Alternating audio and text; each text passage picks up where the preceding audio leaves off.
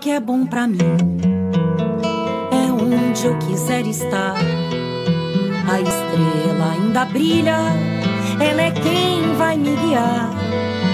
Ser guerreira é minha sina, batalhando pra vencer. Tenho voz pra ser ouvida, tenho sonhos pra viver.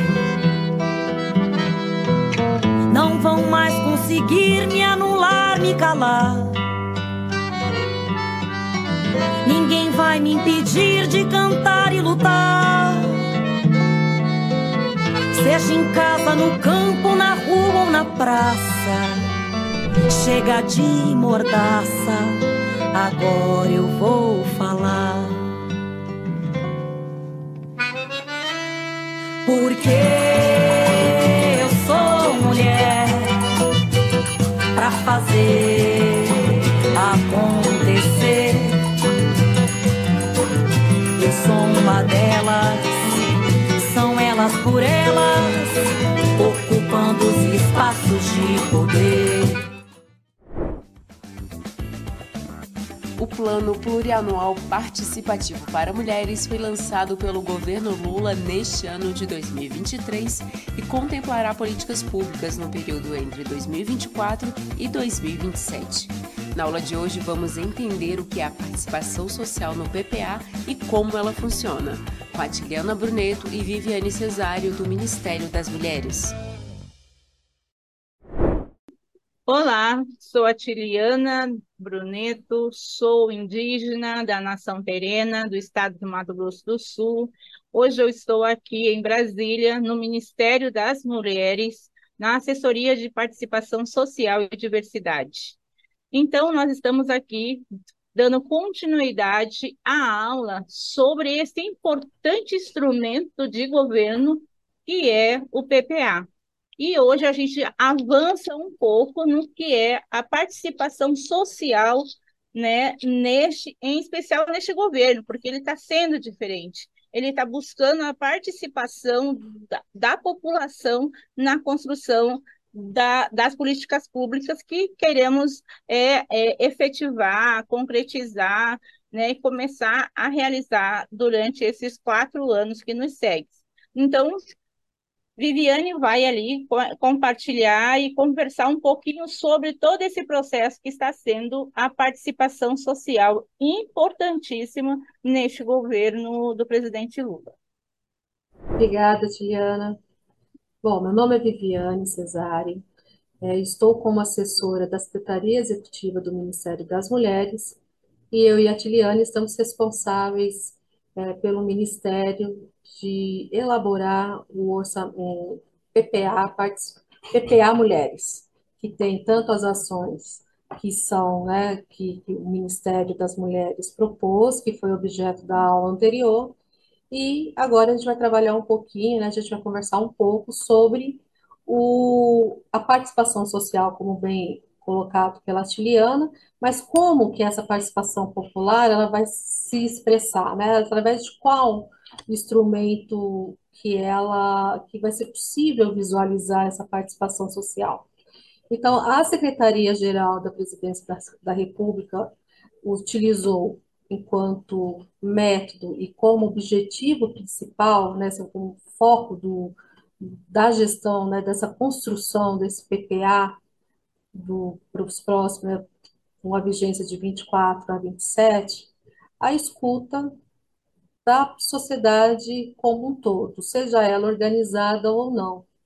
E para poder, então, é, ouvi-las, foram é, tirado algumas estratégias. Uma delas é, são as, é a plenária estadual que está ocorrendo né, em todos os estados do Brasil.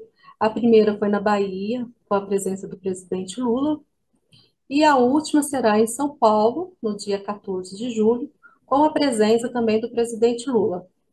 É, para a, então, nessas, nessas plenárias, é, a, os movimentos sociais estão apresentando as suas propostas né, para a sociedade, para o governo federal. E, e, a outra forma também de que o governo é, está adotando para escutar a população é através de uma ferramenta digital chamada é, Brasil Participativo. Bom, nesse momento, então, eu vou compartilhar minha tela com vocês para apresentar a plataforma que está sendo, né, que está colhendo as propostas da, da participação da, da população de modo geral. Bom, o endereço é brasilparticipativo.presidência.gov.br. Na primeira tela, a, a, plataforma já traz um resumo né, de como que se dá essa participação social. A participação social. Então, ela está, ela está aberta né, para a população no período de 11 de maio a 10 de julho. E o que, que se pode se fazer nessa plataforma?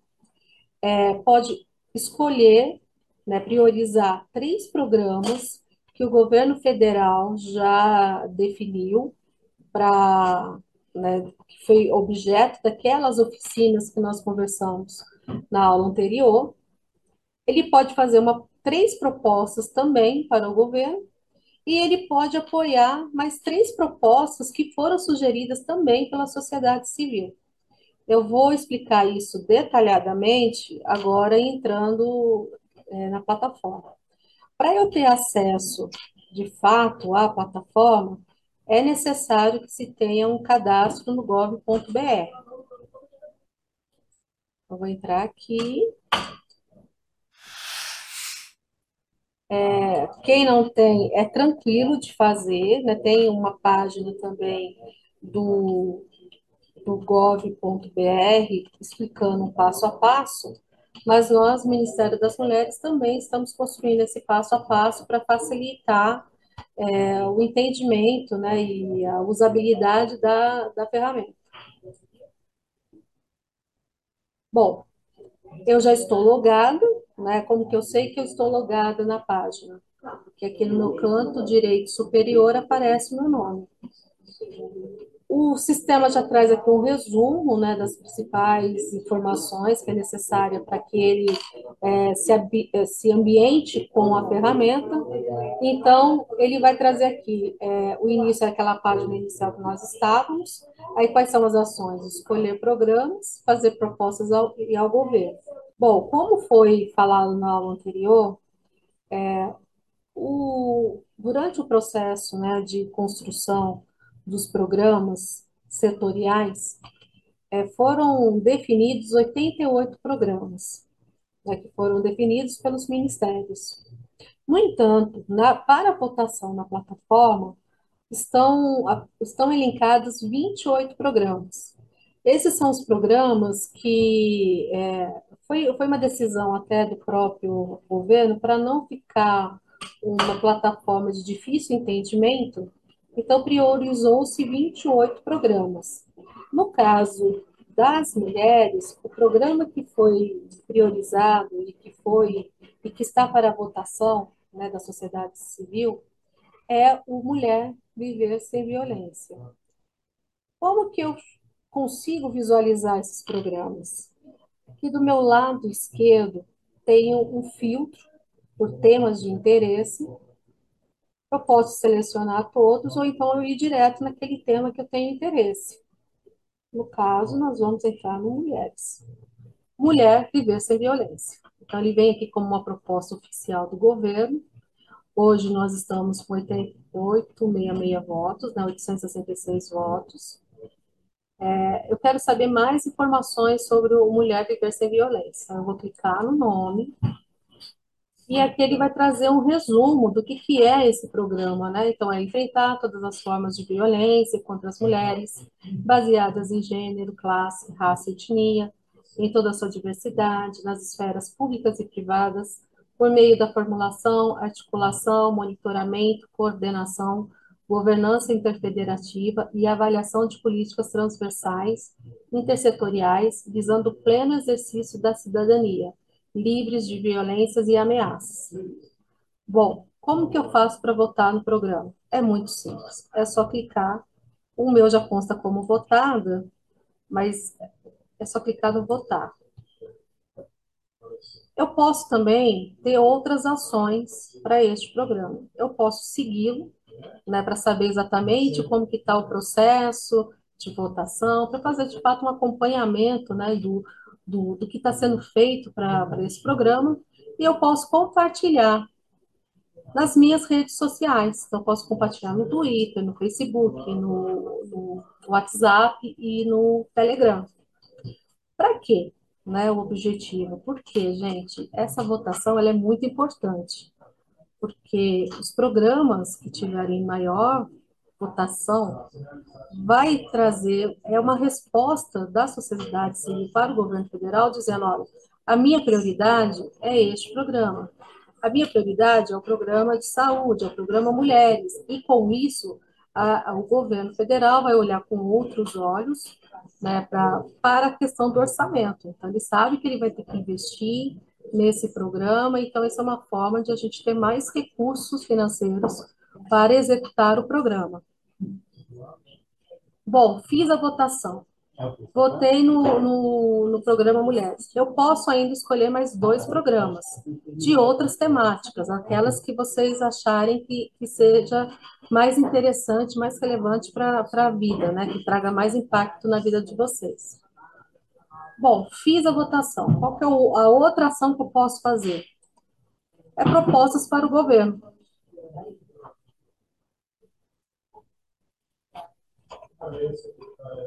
É, hoje já tem 2.061 propostas, né? Essas, essas propostas vêm da, da, da, sociedade civil.